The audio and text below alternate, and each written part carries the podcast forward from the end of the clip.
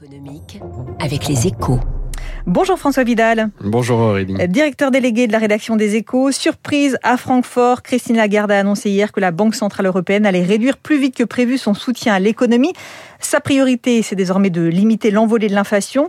Faut-il y voir, François, le signe que les faucons ont pris le pouvoir à la BCE Alors, je, je, ne crois pas, Aurélie, hein, mais ce qui est sûr, par contre, c'est que ce changement de pied montre à quel point l'invasion de l'Ukraine a rebattu les cartes. Hein. Début février, Christine Lagarde estimait les risques inflationnistes comme passagers et se préoccupait surtout de l'évolution de l'activité économique. Un mois plus tard, tout a changé. La patronne de la BCE considère désormais l'inflation comme une menace pressante et durable.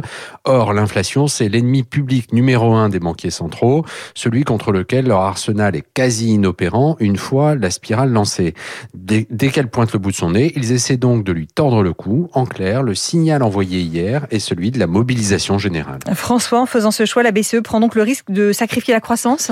Alors, entre deux mots, elle a, choisi le, moindre, hein, d'une certaine manière. Et puis surtout, Christine Lagarde a pris soin de ne pas insulter l'avenir, hein, en repoussant à une échéance indéterminée toute hausse de taux d'abord, en se disant prête ensuite à prendre toutes les mesures nécessaires pour garantir la stabilité financière de la zone euro.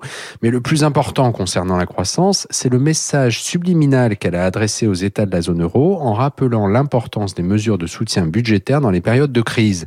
Une façon de dire aux dirigeants européens réunis à Versailles en ce moment qu'ils devraient prendre leur part du fardeau, un coup de pouce bienvenu hein, au projet de dette commune poussé par la France en dépit des réserves exprimées par l'Allemagne et les Pays-Bas, et aussi l'esquisse d'une répartition de, des rôles, à la BCE la lutte contre l'inflation et aux États de la zone euro celle contre la récession. Merci François Vidal, très bon week-end à lundi. La matinale de Radio Classique continue. Frédéric Leroux, responsable de l'équipe Cross Asset et membre du comité d'investissement chez Carmignac, au micro de Radio Classique dans un instant. Vous écoutez Radio Classique. Avec la gestion Carmignac, donnez un temps d'avance à votre